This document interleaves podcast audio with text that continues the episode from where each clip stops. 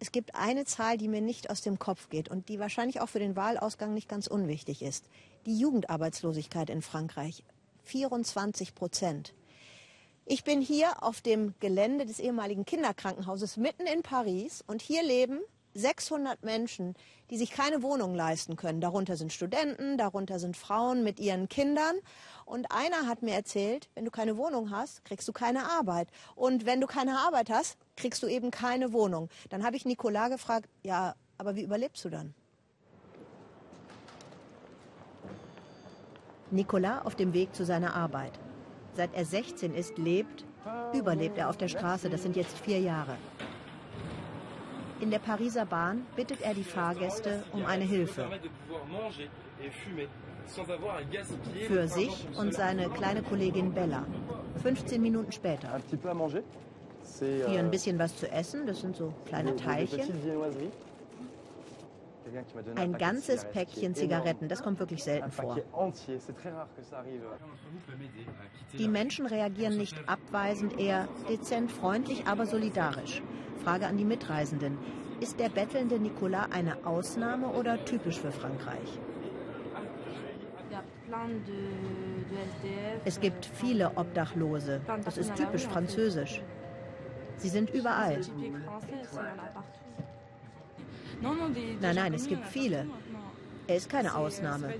Wenn man keine Wohnung hat, findet man keine Arbeit und umgekehrt. Das ist ein Teufelskreis. Wird sich diese Situation nach der Wahl ändern? Nach den Wahlen?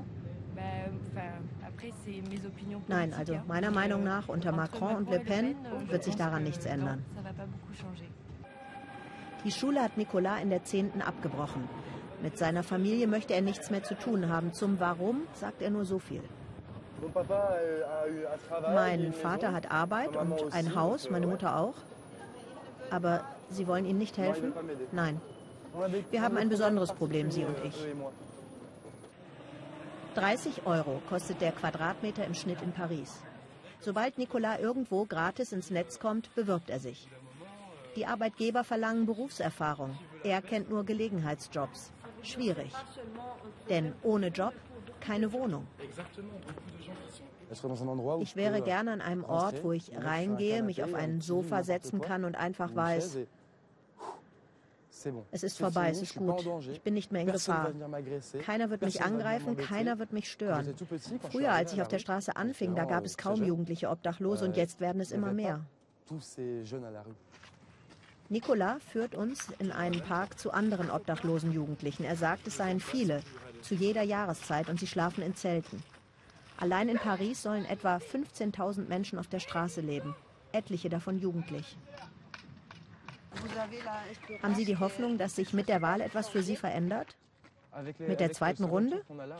Nein, nichts wird sich ändern. Nichts? Nichts.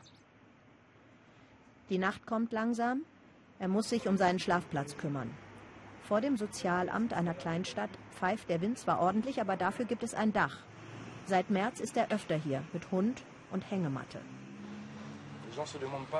Die Leute in meinem Alter fragen sich nicht ob, sondern wo sie essen gehen werden. Und ich frage mich, werde ich überhaupt irgendetwas heute essen?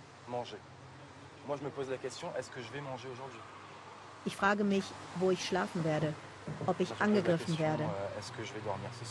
Das ist Stress, der ist nicht gut.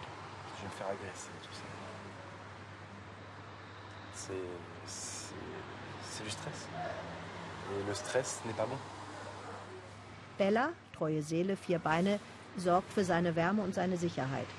Und dann möchte er den deutschen Zuschauern gerne direkt etwas sagen. Wenn Sie wollen, dass sich die Welt ändert, dass es keine Armut mehr gibt, sondern Frieden herrscht, die Liebe regiert und alle gleich sind, dann darf man nicht auf den Staat warten. Dann muss man selbst etwas tun.